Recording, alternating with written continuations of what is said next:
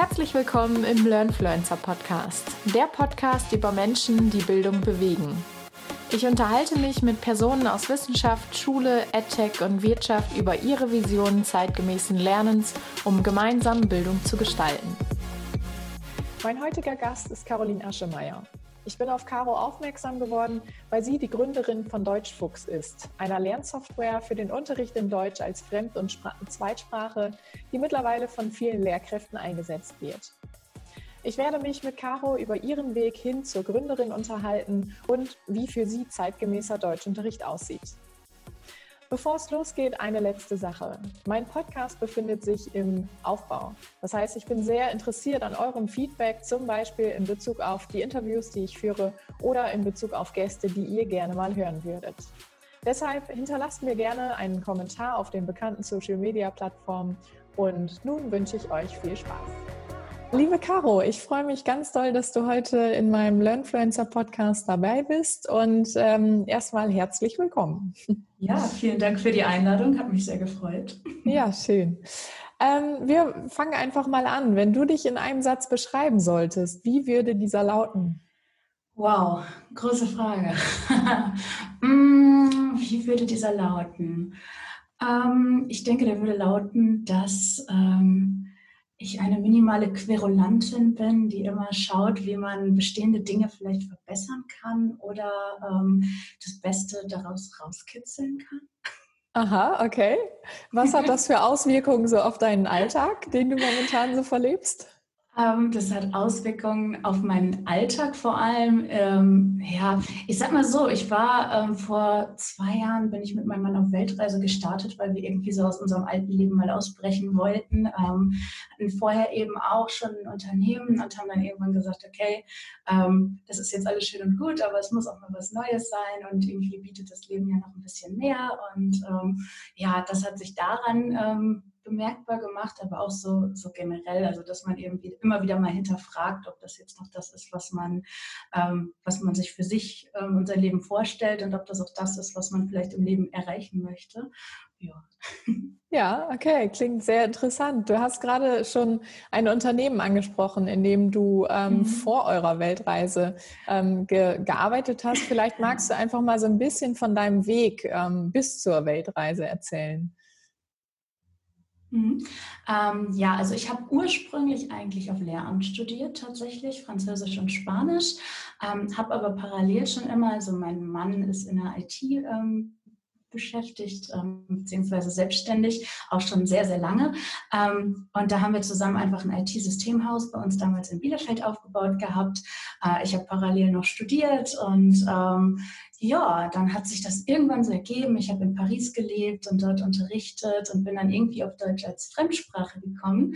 Ähm, ja, und dann war irgendwann die Idee, okay, wir müssen jetzt auch mal was Neues machen und haben dann das ähm, Unternehmen in Bielefeld verkauft, sind auf Weltreise gegangen und hatten dann ähm, von unterwegs aus die Idee für, ja, für das aktuelle Projekt, für Deutschfuchs. Ähm, dazu muss ich vielleicht sagen, ich habe, ähm, als ich aus Paris damals wiedergekommen bin, direkt neben dem äh, Studium schon angefangen, mich äh, selbstständig zu machen als freiberufliche Lehrerin für Deutsch als Fremdsprache, habe viel in verschiedenen Formaten unterrichtet, sehr viel auch wirklich online in den letzten vier Jahren jetzt und ähm, genau, haben dann halt auch von der Reise aus, also Simon, mein Mann, als äh, Softwareentwickler, ich als äh, ja, Online-Lehrerin. Also wir konnten da auch immer noch von der Reise aus ähm, weiterarbeiten.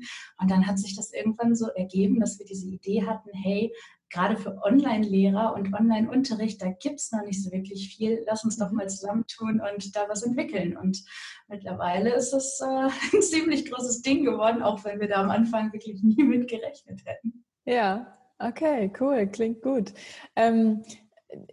über Deutschfuchs werden wir ja bestimmt im Laufe des Interviews noch äh, einiges erfahren. Zumindest habe ich dahingehend noch einige Fragen, ähm, die ich dir gerne stellen wollen würde. Ähm, mhm. Vorher vielleicht noch einmal, du hast ähm, gerade von verschiedenen Formaten gesprochen, in denen du als Deutsch, äh, als Deutschlehrerin für Deutsch als Zweit- und Fremdsprache unterrichtet hast. Mhm. Ähm, was waren das für Formate und äh, oder auch Kontexte und mhm. was konntest du so aus, aus dieser Phase mitnehmen?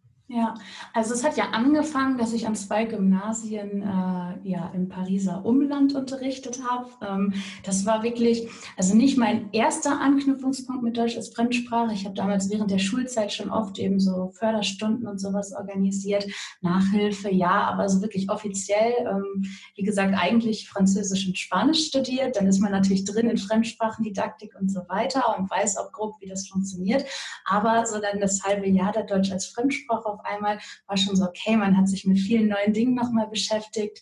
Da hat das dann angefangen an diesen zwei Schulen und ähm, dann anschließend habe ich, ähm, wie gesagt, ähm, angefangen auch online zu unterrichten, viel über Skype gemacht. Ähm, total spannend, weil das sind also meine Kunden oder ja, Schüler, wenn man so will, ähm, sind wirklich aus aller Welt. Also manche von denen, die unterrichte ich mittlerweile wirklich seit drei, vier Jahren am Stück. Und es wow. ist schön zu sehen, die sind dann teilweise in Brasilien oder in Spanien oder also im Prinzip ähm, auf der ganzen Welt verteilt. Und ähm, so bleibt man da immer in Kontakt. Viele sind auch schon in Deutschland, haben hier einen Job, aber sind eben, ja, haben vor allem Arbeitszeiten, die es nicht so erlauben, einen regelmäßigen Kurs zu machen. Also oft Ärzte, Ingenieure, Architekten Projekten. Ähm, die machen dann Online-Kurse mit mir, macht auch super viel Spaß. Und ähm, ja, ich habe zwischenzeitlich in der internationalen Förderklasse an einem Gymnasium mitgearbeitet in Bielefeld. Und ähm, was habe ich noch gemacht? Ja, also seit vier Jahren bin ich auch schon regelmäßig für die IJGD, Internationale Jugendgemeinschaftsdienste in Berlin äh, tätig. Also es sind immer so Sommer-Freiwilligen-Camps oder auch ähm, FSJ-Kulturaustauschprogramme.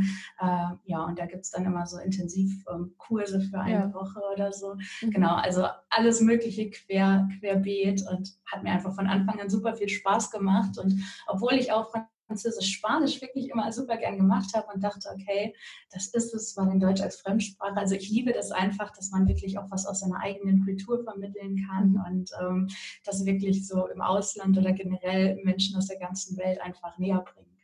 Ja, du, du hast ja auch äh, auf deiner Homepage oder auf der Homepage von Deutschfuchs war es, glaube ich, äh, von einem Schlüsselerlebnis geschrieben, äh, was du in deiner eigenen äh, Sprachlernerfahrung gemacht hattest. ja. Oder hattest. ja, also ich denke, man hat immer sehr viele Schlüsselerlebnisse, wenn man so eine Sprache lernt. Aber eins war für mich tatsächlich, da war ich dann äh, in den Semesterferien irgendwann in äh, Marokko und bin natürlich mit meinem Französisch da super durchgekommen, war auch alles klasse.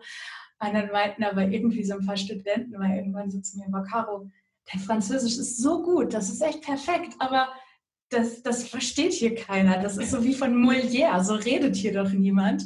Und gleichzeitig habe ich immer ganz oft das Problem gehabt, dass ich irgendwelche Floskeln oder Redewendungen oder irgendwelche Ausdrücke einfach partout nicht verstanden habe. Und mir so dachte, ich lerne jetzt seit so, so langer Zeit Französisch und pauke die Vokabeln und mache das alles und habe da so viel Erfahrung wirklich gesammelt, aber gleichzeitig ähm, so grundlegende Sachen, ähm, die, die kenne ich nicht. Und das ist ganz oft so, das war auch, als ich das erste Mal nach Spanien gekommen bin oder ähm, so, so generell, dass man einfach so dieses Lehrbuch ja, ich wollte jetzt gerade Deutsch sagen, in dem Fall, also generell die Lehrbuchsprache ähm, zwar beherrscht, aber dass das so ein großer Unterschied ganz oft wirklich zu dem ist, was die Menschen dort wirklich sprechen. Und mhm. ähm, ja, das ist, äh, das war so ein bisschen einschneidend, weil ich mir da so gedacht habe, okay, ähm, ich werde das ab jetzt in meinen Kursen so machen, dass ich von Anfang an eben auch das vermittle. Also einfache ähm, Dinge, die man einfach wirklich auf der Straße hört. Und ähm, mhm. ja, genau. Ja, und äh, dann bist du ja irgendwann dazu übergegangen, vor allem auch Online-Kurse, ähm, also Online-Unterricht im Prinzip anzubieten. Mhm. Was, was hast du da für Erfahrungen gemacht, so im Gegensatz zu den Präsenzunterrichtskontexten, äh, ähm, die du mhm. so erlebt hast? Also ich muss dazu sagen, ähm, vom reinen Unterrichten her ist es gar nicht so der große Unterschied. Man hat natürlich so seinen Stundenverlaufsplan, man weiß, was will man machen, was sind die Lernziele, was wollen wir heute erreichen und was wollen wir vielleicht auch in dieser Woche oder in diesem Monat erreichen. Ist eigentlich das Gleiche.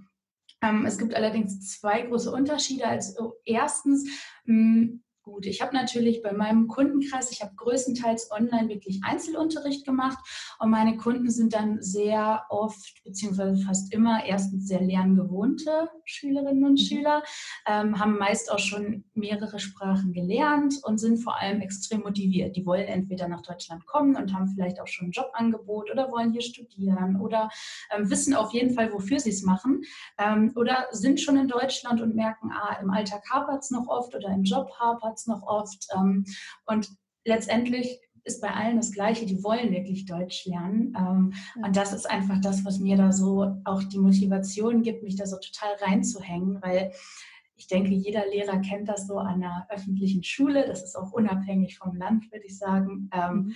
da ist die Motivation nicht immer gegeben. Ähm, das habe ich sowohl in Deutschland an den Schulen als auch in Frankreich an den Schulen. Und generell ähm, man hat natürlich, wenn man Schüler hat, die wirklich wirklich wollen, ist das natürlich auch als Lehrkraft äh, ein tolles Gefühl. Und ähm, das hatte ich halt schon. Ich habe selber oft im Ausland Sprachkurse gemacht, äh, mhm. in Spanien, in Mexiko. Und ähm, das ist genau das Gleiche. Also ich habe damals immer gedacht, hm, warum gehen so tolle Lehrer nicht ähm, an die öffentliche Schule? Und ich habe ganz oft wirklich gehört, ja, ja, die Bezahlung wäre da besser, ja, aber ich, ich arbeite lieber hier, weil hier kommen die Leute, die sind so motiviert, die, die wollen das lernen und da kann man ein bisschen offener unterrichten.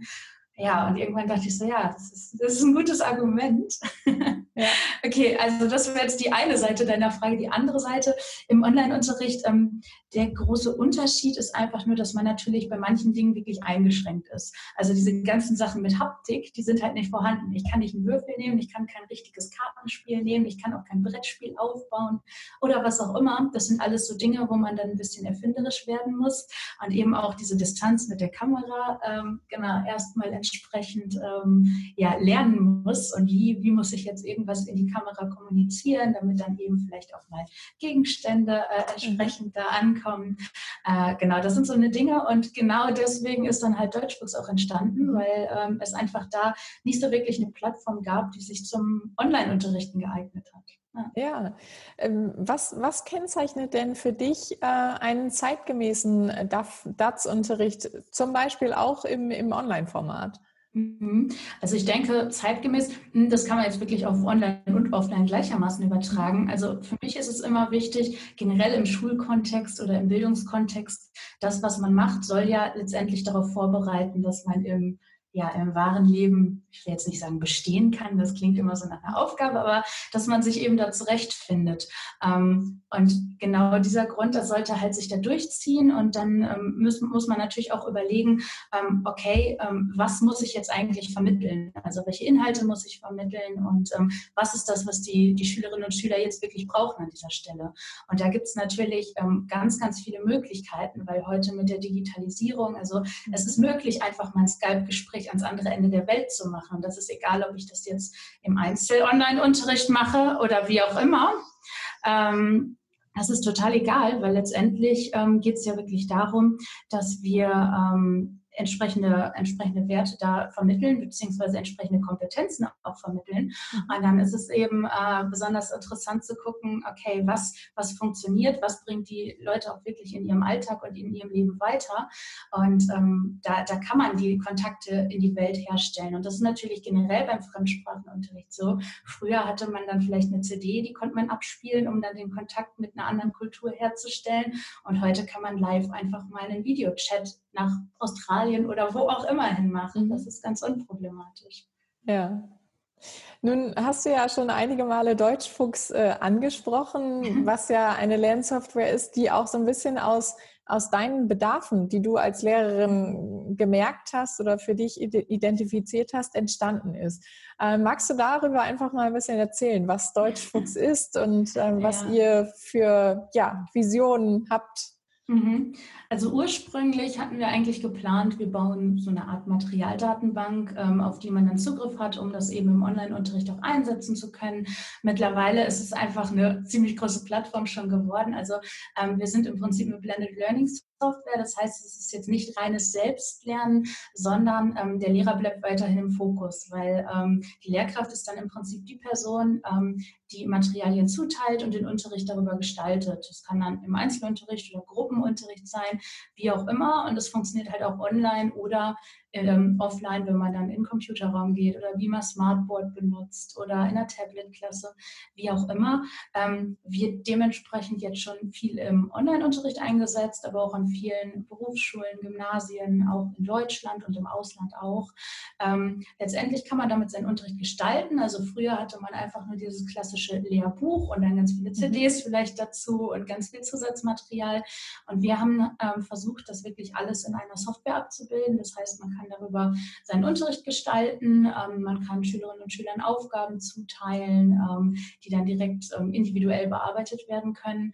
Ähm, Genau, und ein Selbstlernbereich ist eben auch angegliedert. Das heißt, man kann da wirklich seinen kompletten Unterricht drüber gestalten. Es kommt immer aktuelles, authentisches Material hinzu. Ähm, ja, genau. Also so ein mhm. bisschen so das fast schon Streaming-Portal für Deutschmaterial.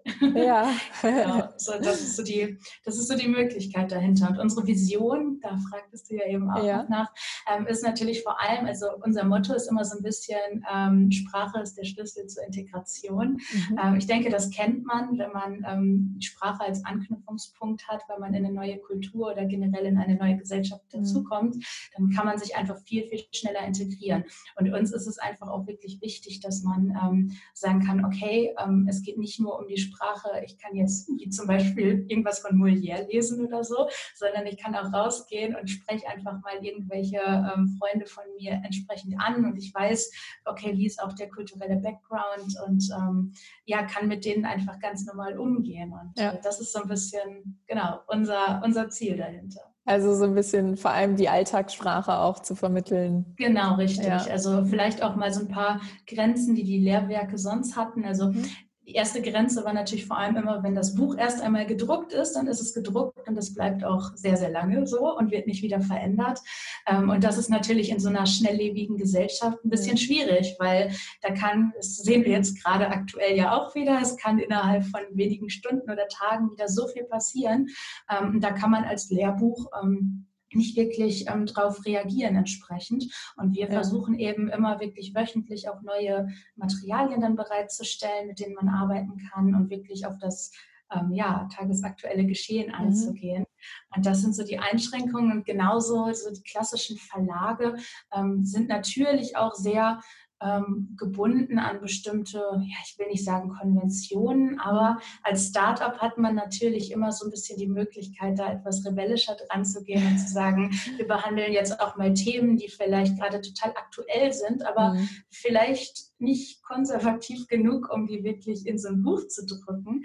Und da haben wir eben natürlich die Möglichkeit, dass wir sagen, okay, klar, wir machen Standarddeutsch und wir machen aber auch Alltagsdeutsch. Und bei uns gibt es aber auch Themen, ähm, ja, die fahren dann mal auf ein Festival oder ähm, gehen zusammen feiern oder was auch immer. Das sind einfach so Themen, die findet man in einem wirklichen Buch eher selten ähm, und wenn auch oft relativ unauthentisch, weil man eben dieses wirkliche Bild äh, dann doch nicht vermittelt. Und uns ist es eben wichtig, wir sagen, hey, wir richten uns an Jugendliche und junge Erwachsene, oft Studenten oder wirklich junge Leute, die eben neu in ein Land kommen. Und wir sagen, wir möchten eben auch Material bereitstellen, das wirklich so, ja, die wirkliche Lebenswelt auch ja. Mit einfließen lässt. Ja, würdest du sagen, dass das auch so euer Alleinstellungsmerkmal ist? Denn ähm, ihr, ihr seid ja mit eurer Lernsoftware ähm, sehr erfolgreich unterwegs. Zum Beispiel habt ihr ja auch Deutschland vertreten bei den Global EdTech Startup, Startup Awards im, im Januar mhm. dieses Jahres. Ähm, oder was, was zeichnet euch so als so besonders aus? Mhm. Ähm, ja, gute Frage. Also ich muss sagen, wir waren, als wir letztes Jahr im September ausgezeichnet wurden und dann quasi geschickt wurden nach, ja. äh, nach London äh, zu den Global EdTech Startup Awards, ähm, wir hatten da nicht mit gerechnet. Das war das erste Mal, dass wir das Programm und diese ganze Idee auf einer Bühne präsentiert hatten und auf einmal wow. dieses Jahr, ja, ihr habt jetzt gewonnen. Und wir dann so, okay, krass. Und jetzt so. Und ähm, wir sind dann auch ab Oktober eben, Frankfurter Buchmesse letztes Jahr war die erste Messe, ähm, auf der wir waren und direkt total viel Zulauf. Also wir, wir sind eigentlich gar nicht zum Verschnaufen gekommen. Es waren die ganze Zeit Leute da. Und ich muss sagen, ich hatte da, also wir haben da beide nicht wirklich mit gerechnet, weil ähm, ich meine, klar, wir haben, wir waren schon überzeugt von unserer Software und dachten so, jo, ähm, das, das wird, das ist gut und das funktioniert ja auch, weil ich selber eben für mich im Unterricht auch schon lange einsetze. Aber ähm, dass wirklich so viel ähm, Zulauf kam und so viel Interesse und wirklich auch von ähm, Schülern und Studenten aus aller Welt, die dann jetzt mittlerweile auch schon so, ja, wie, wie können wir das denn nutzen? Und ah, das müssen unsere Lehrer machen, ah, okay. Und ja, das ist schon wirklich ein bisschen mhm. aufregend. Ähm, Alleinstellungsmerkmal, also wir haben im Prinzip, wir versuchen diese beiden Welten zu vereinen. Also man kennt auf der einen Seite diese ganzen Selbstlern-Apps, ähm, die aber nur schwer in den Unterricht zu integrieren sind, weil man als Lehrkraft eben nie so genau genau weiß, ähm, was machen die Schüler da jetzt gerade. Man hat da ja nicht so wirklich Einfluss drauf. Ähm, und gleichzeitig lässt sich das halt auch nur sehr schwer anpassen auf die Inhalte, die man jetzt im Unterricht wirklich behandelt hat, weil das mhm. ist eben eine fertige Selbstlern-App und das, das, funktioniert nicht so wirklich. Ähm, das ist so die eine Seite und auf der anderen Seite eben dieses traditionelle Unterrichtsmaterial, das man als Lehrkraft einsetzen kann. Und wir haben eben versucht, da so die Schnittmenge zu finden zwischen einerseits Selbstlernen und andererseits dem Unterricht. Das heißt, man kann es wirklich für beides benutzen. Man setzt es als Lehrkraft im Unterricht ein, hat da wenig ähm, Aufwand, noch das Material zu finden, weil wir das eben alles wirklich in einer Software haben. Man sucht sich mhm. das Passende raus, benutzt das und gleichzeitig, je nachdem, was man im Unterricht behandelt hat, schaltet sich aber auch dieser Selbstlernbereich bei den Schülerinnen und Schülern frei. Und ich mhm. glaube, das ist einfach ähm, ein sehr, sehr großer Pluspunkt, ähm, dass wir das miteinander verbinden, sodass es sowohl die Lehrkraft im Fokus behält, also in dem Sinne, dass die Lehrkraft eben entscheidet, welche Inhalte behandeln wir im Unterricht und wie gestalte ich jetzt meinen Unterricht. Auf der anderen Seite aber auch den Schüler in den Fokus setzt, weil er sich, ähm, ja, weil sich das Programm eben immer auf die Bedürfnisse anpasst. Also, der, dass jeder Schüler wirklich individuell die Vokabeln lernen kann und individuell im Selbstlernbereich Module bearbeiten kann, all diese Dinge. Mhm. Ja, klingt total spannend. Ähm, häufig, oder du hast jetzt gerade eben schon, schon einige Male so diese Lehrerrolle ähm, in diesem mhm. Kontext angesprochen. Hm, was hat das für Auswirkungen auf die Lehrerrolle, wenn jetzt so eine Lernsoftware wie Deutschfuchs beispielsweise im Unterricht verwendet wird? Mhm. Also definitiv kann man sagen, dass ähm, die Lehrkraft immer mehr zum ja, ich sag mal, so Moderator wird, beziehungsweise man, man führt das Ganze. Das ist ja im Moment auch immer so diese Debatte, ob man jetzt noch Lehrer ist oder Lernbegleiter. Und ich denke, bei uns geht es definitiv mehr in die Richtung, man ist eben Lernbegleiter. Natürlich hat man als Lehrkraft die Möglichkeit, jetzt bei uns auch Material zu nehmen, in dem dann eben Grammatik eingeführt wird. Das kann man auch alles ganz klassisch gestalten. Aber man hat eben wirklich als Lehrkraft auch die Möglichkeit zu sagen, so, ich teile jetzt Material zu. Wir machen das entweder irgendwie, ähm, ihr könnt das in Gruppen Gruppenarbeit machen oder in Einzelarbeit, wie auch immer. Letztendlich geht es eben darum, diese Aufgaben zu lösen und das Ganze ähm, zu bearbeiten. Und da kann sich die Lehrkraft eben auch immer mehr rausnehmen und wirklich sagen, so bearbeitet das, eben auch die Möglichkeit zu sagen, ähm, ich teile das Material jetzt nur zu, wir vergleichen das vielleicht hinterher oder ich schalte auch nur die Musterlösungen frei, damit ihr selbstständig vergleichen könnt, aber eben ähm, immer mehr Eigenverantwortung auch wirklich an die Schülerinnen und Schüler mhm. abzugeben, indem man sagt, so, okay, das, das sind die Aufgaben, Aufgaben, die könnt ihr selbstständig bearbeiten. Ähm, und ich, ich kontrolliere vielleicht nur den Lernfortschritt an der Stelle. Mhm. Meinst du, ähm, dass Lehrkräfte in der heutigen Zeit, also wenn sie auch so eine Lernsoftware ähm, nutzen möchten, besondere Skills brauchen, um überhaupt befähigt zu sein, sowas nutzen mhm. zu können? Ja, also generell so aus meiner Generation denke ich immer erst so, nee, unsere Software ist ja super einfach. Ähm, wir haben jetzt auch schon oft tatsächlich das Feedback bekommen, dass es, ähm, also wir haben natürlich versucht, es möglichst einfach zu gestalten. Und das Feedback, das jetzt kam, war tatsächlich auch oft gut, dass es endlich mal eine, das kann man leicht erlernen, das funktioniert direkt innerhalb von wenigen Stunden, alles gut. Aber ähm, wenn ich jetzt sagen würde, das funktioniert immer ganz unproblematisch, ähm, wäre das ganz sicher gelogen. Wir wissen natürlich auch, dass ähm, es mit der Medienkompetenz bei vielen Lehrkräften noch ein bisschen kritisch ist, weil das natürlich auch ähm, bisher nicht wirklich gefördert wurde, beziehungsweise ähm, Lehrkräften oft auch einfach nicht die Zeit gegeben wird, neben dem ganzen Unterricht, ähm, ne, sich dann auch noch Zeit zu nehmen, sich jetzt weiterzubilden. Ich denke, da müsste definitiv was getan werden, dass man, wenn man sich eben weiterbilden möchte, auch wirklich die Zeit hat und das nicht in seiner knappen Freizeit noch mhm. machen muss. Ähm, aber äh, generell ähm, ja, ich sag mal so, es ist immer eine sehr große Bandbreite zwischen, oh, das ist alles super intuitiv selbsterklärend, da muss ich ja nur so und so klicken, passt alles, bis hin zu, ähm, wie logge ich mich denn ein? So, das ja. ist, äh, also man, man hat da eine unglaublich große Bandbreite. Ähm, erfahrungsgemäß hat die auch gar nicht immer unbedingt was mit dem Alter zu tun. Also es gibt unglaublich viele ältere Lehrkräfte, die sich da total schnell zurechtfinden.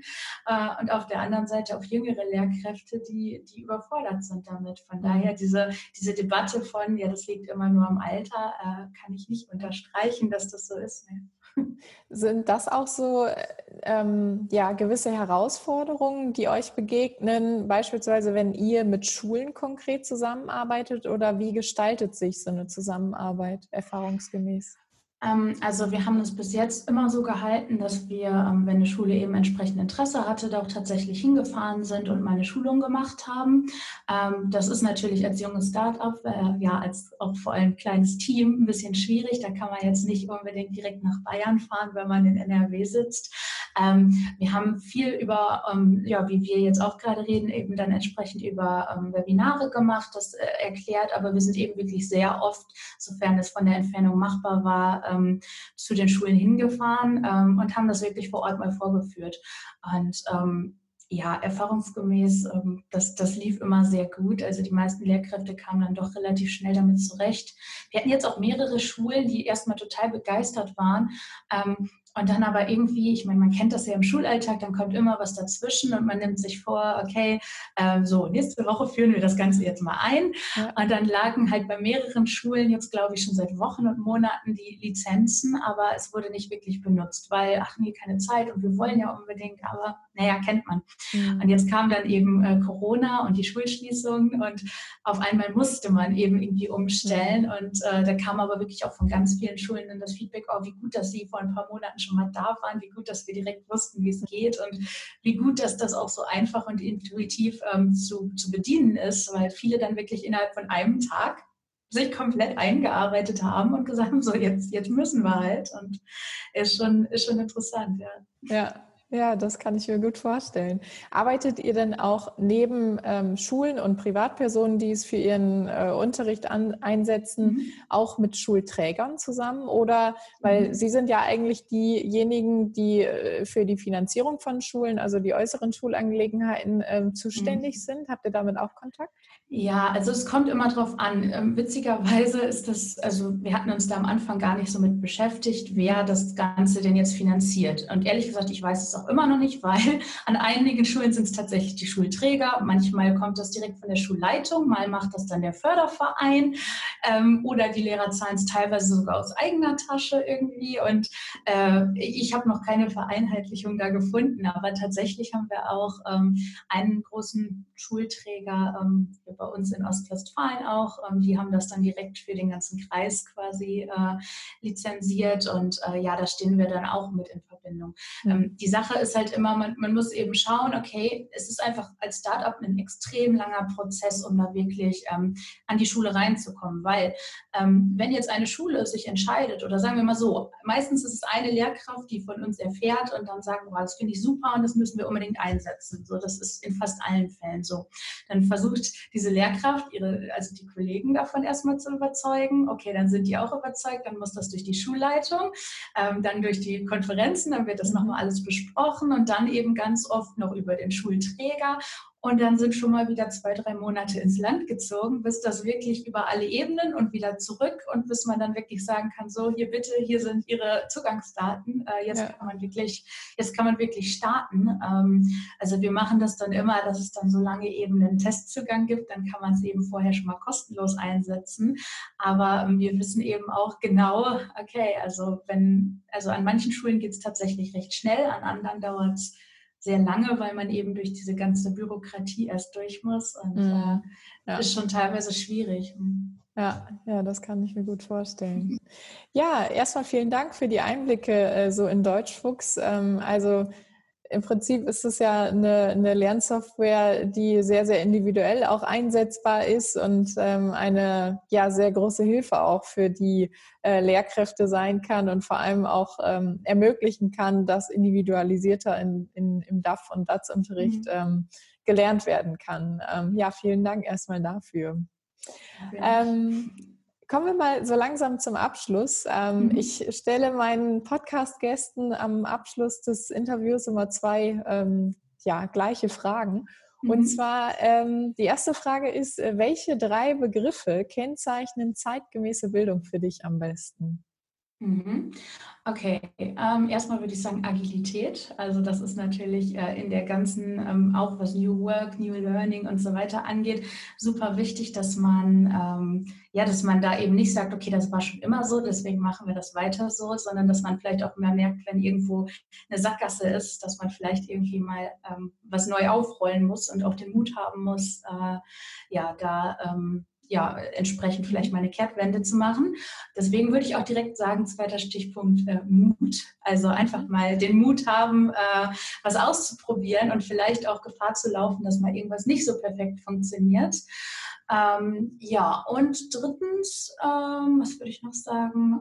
Ähm, hm, tatsächlich, glaube ich, Augenhöhe. Für mich ist es extrem wichtig. Also die Gesellschaft ähm, ist da ja generell in einem sehr starken Wandel, würde ich sagen, was das angeht. Also wenn man so aus Startup-Sicht mal draufschaut, ähm, sieht man eben schnell, dass ähm, ja, also äh, in, in, bei den Startups ist ja sowieso, also die Hierarchien, die lösen sich so ein bisschen auf und man arbeitet halt zusammen an einer Vision ähm, und macht das. Und generell in der Arbeitswelt wird das ja immer ich sag mal, durchlässiger, was das mhm. angeht. Also da ist es halt jetzt auch oft nichts Besonderes mehr, dass man dann als Chef mit dem Praktikanten quasi zusammen zu Mittag isst oder so.